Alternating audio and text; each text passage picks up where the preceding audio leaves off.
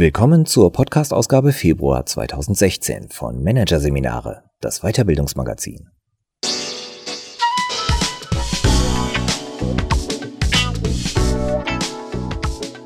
Weitere Podcasts aus der aktuellen Ausgabe behandeln die Themen effiziente Organisationsentwicklung, Wandel durch Wiederholung und Mitarbeiterentwicklung, der Chef als Coach.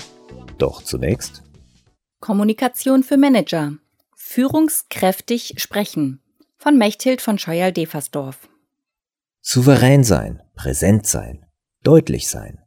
Das sind wichtige Attribute einer Führungskraft. Erworben und zum Ausdruck gebracht werden sie vor allem durch die Art, wie die Führungskraft kommuniziert.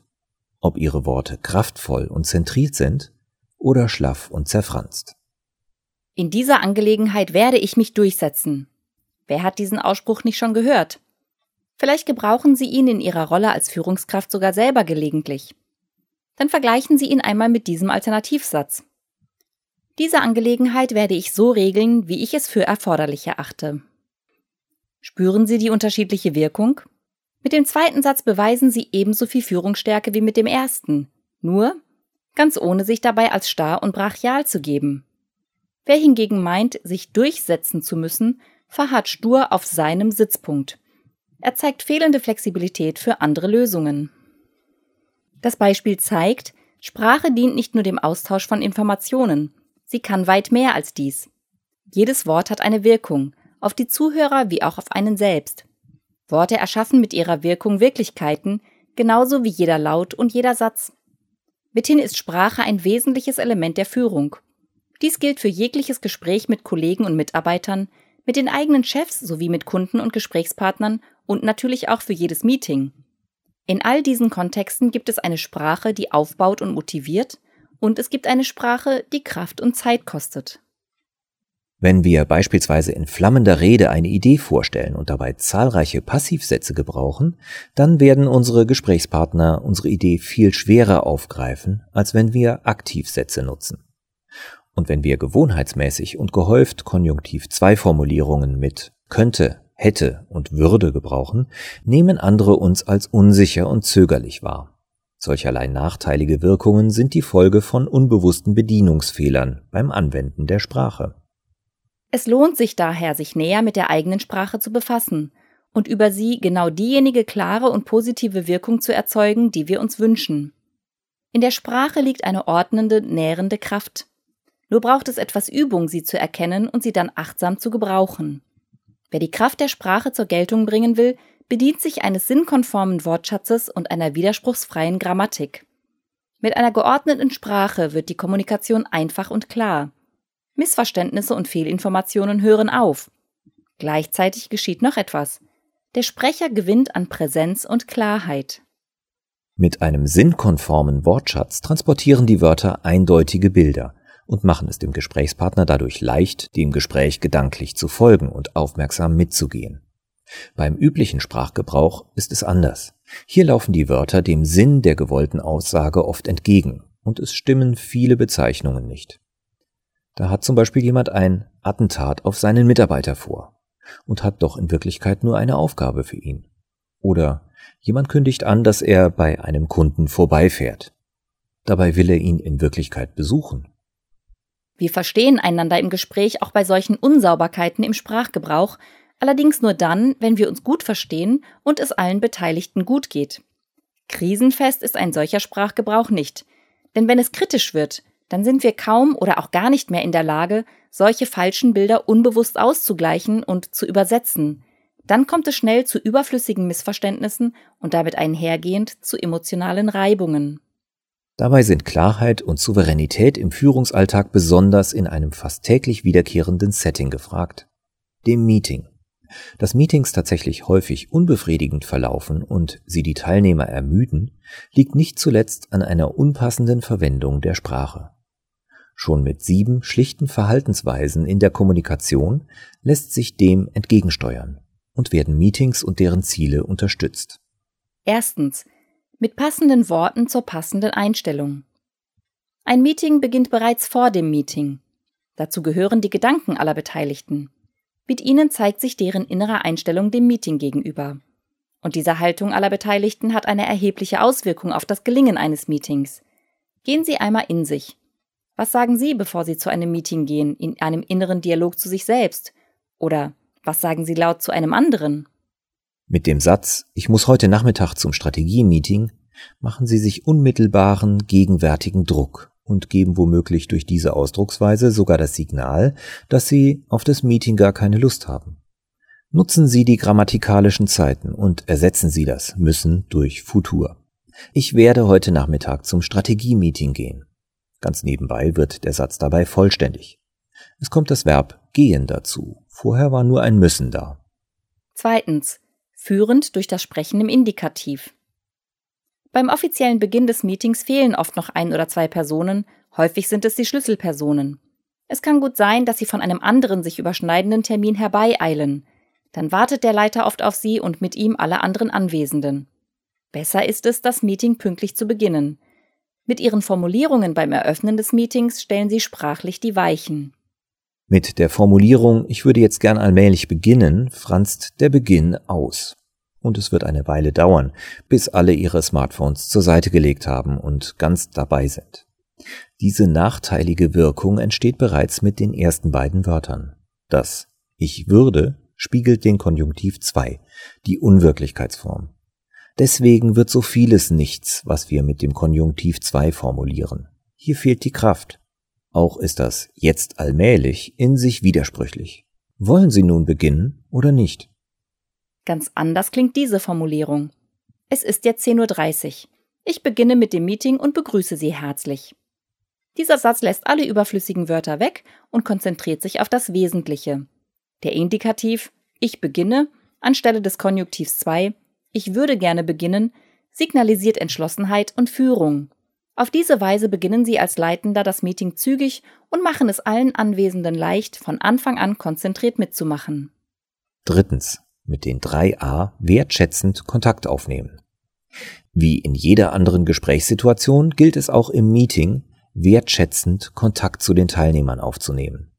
Hier helfen die drei A Sie stehen für Ansprechen mit dem Namen, Anschauen und dann eine minimale Atempause, bevor Sie weitersprechen. Jedes kleine Kind beherrscht die 3a. Sie sagen Mama und reden erst dann weiter, wenn Sie einen sicheren Kontakt haben. Sie verlieren keine Worte. Dadurch sind sie so enorm wirksam. Wer diese 3a als Erwachsener anwendet, gewinnt die volle Aufmerksamkeit seines Gesprächspartners. Damit fühlt dieser sich gesehen und auch wertgeschätzt. Die 3a wirken sich auf das anschließende Gespräch aus und auch auf die eigene Haltung gegenüber dem Gesprächspartner. Dabei gilt, sprechen Sie den Namen Ihres Gesprächspartners immer wertschätzend aus, selbst dann, wenn Sie gerade einmal ärgerlich sind. Gelegenheiten, die 3a anzuwenden, gibt es im Meeting immer dann, wenn Sie jemanden um einen Beitrag oder eine Äußerung bitten. Ebenso könnten Sie die 3a anwenden, wenn Sie jemandem antworten oder eine Rückmeldung geben. Üblicherweise fehlt die minimale Atempause nach dem Namen. Dann geht der Name in der nachfolgenden Aussage unter. Herr Schmidt, sagen Sie uns bitte etwas zum aktuellen Stand Ihres Projekts. Wesentlich wertschätzender klingt die gleiche Aufforderung mit der minimalen Pause. Herr Schmidt, sagen Sie uns bitte was zum aktuellen Stand Ihres Projekts. Diese minimale Pause wirkt sich auch auf die anderen Anwesenden aus. Auch sie werden sich Herrn Schmidt aufmerksamer zuwenden und ihm wirklich zuhören. Dies wiederum trägt zu einem guten und konzentrierten Arbeitsklima bei. Viertens. Mit Bogensätzen auf den Punkt kommen. Jeder Beitrag im Meeting zählt. Dabei ist es wichtig, dass der Sprecher auf den Punkt kommt. Nur dann werden die Gesprächspartner die Bedeutung eines Beitrags würdigen und auch angemessen aufnehmen können.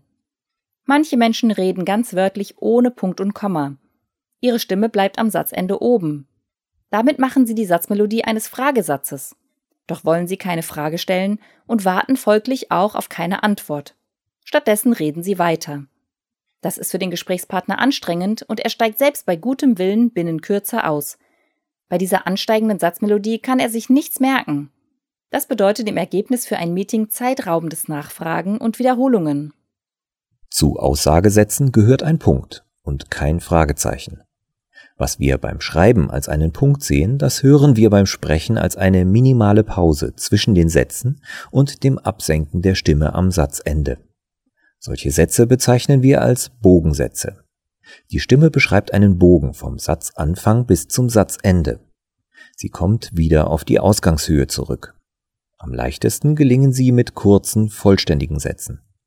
Bogensätze strukturieren Aussagen und machen das aufmerksame Hinhören und Mitdenken leicht. Als Leiter eines Meetings können Sie durch Ihr eigenes sprachliches Vorbild viel bewirken.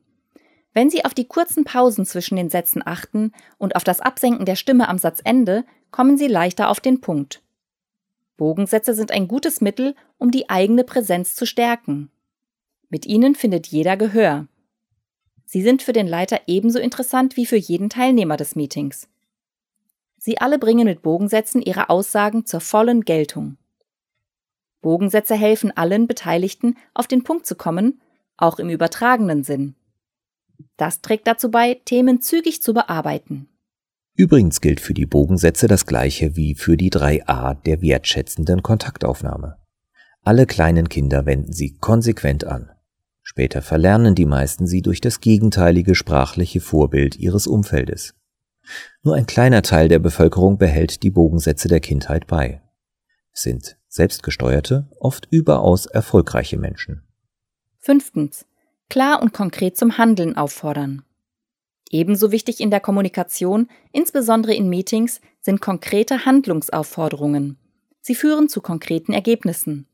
Das klingt selbstverständlich und lapidar, doch fehlen solche konkreten Aufforderungen oftmals. Stattdessen bleibt eine vage Äußerung im Raum. So war es auch bei einem Meeting in einem mittelständischen Unternehmen. Dort äußerte sich der Leiter des Meetings mit dem Satz, man müsste mal konkrete Zahlen haben. Dabei beließ er es. Er blickte nur in die Runde und ging dann ohne klares Ergebnis zum nächsten Besprechungspunkt weiter. Niemand hatte sich dazu bereit erklärt, die erwähnten Zahlen zu beschaffen. Bei dem Satz, man müsste mal konkrete Zahlen haben, machte der Meetingleiter mit seiner Stimme ein deutliches Ausrufezeichen. Doch bildete er einen Aussagesatz.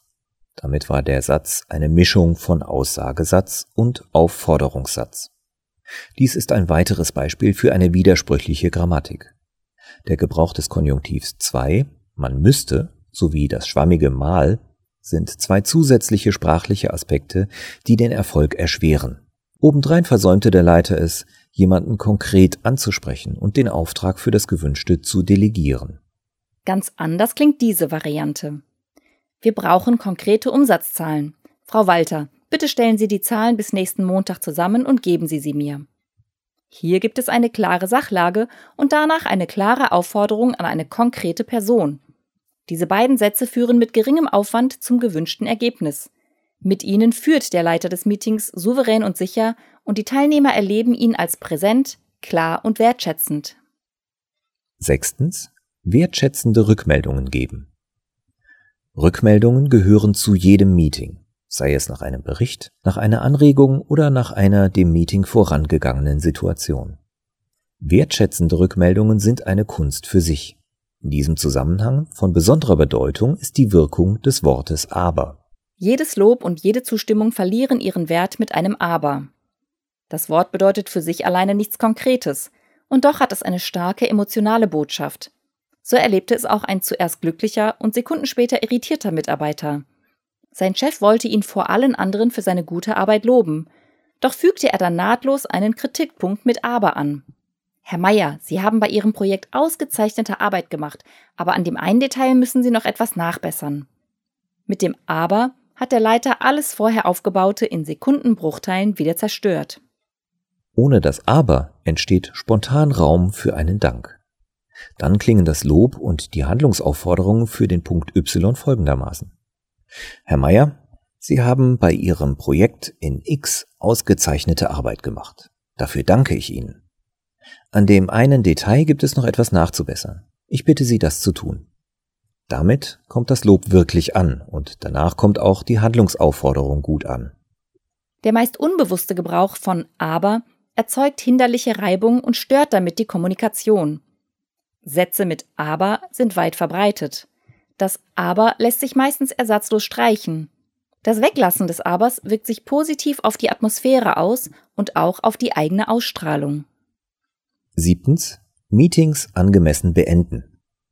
Meetings haben im Allgemeinen eine klare zeitliche Begrenzung. Es ist wichtig, sie nach Möglichkeit pünktlich zu beenden. Das innere Bild des pünktlichen Endes und die eigene Entschlossenheit tragen dazu bei, den zeitlichen Rahmen auch tatsächlich einzuhalten. Mit dem Abschließen besteht noch einmal die Möglichkeit, klar zu führen und dabei die eigene Wertschätzung zum Ausdruck zu bringen. Wieder hilft hier ein Grammatikaspekt.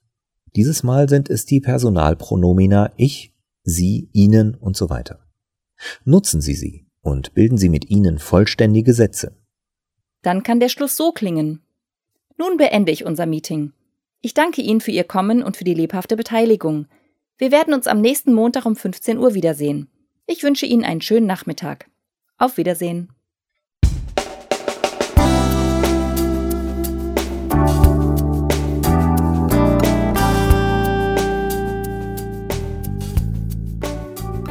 Sie hörten den Artikel Kommunikation für Manager.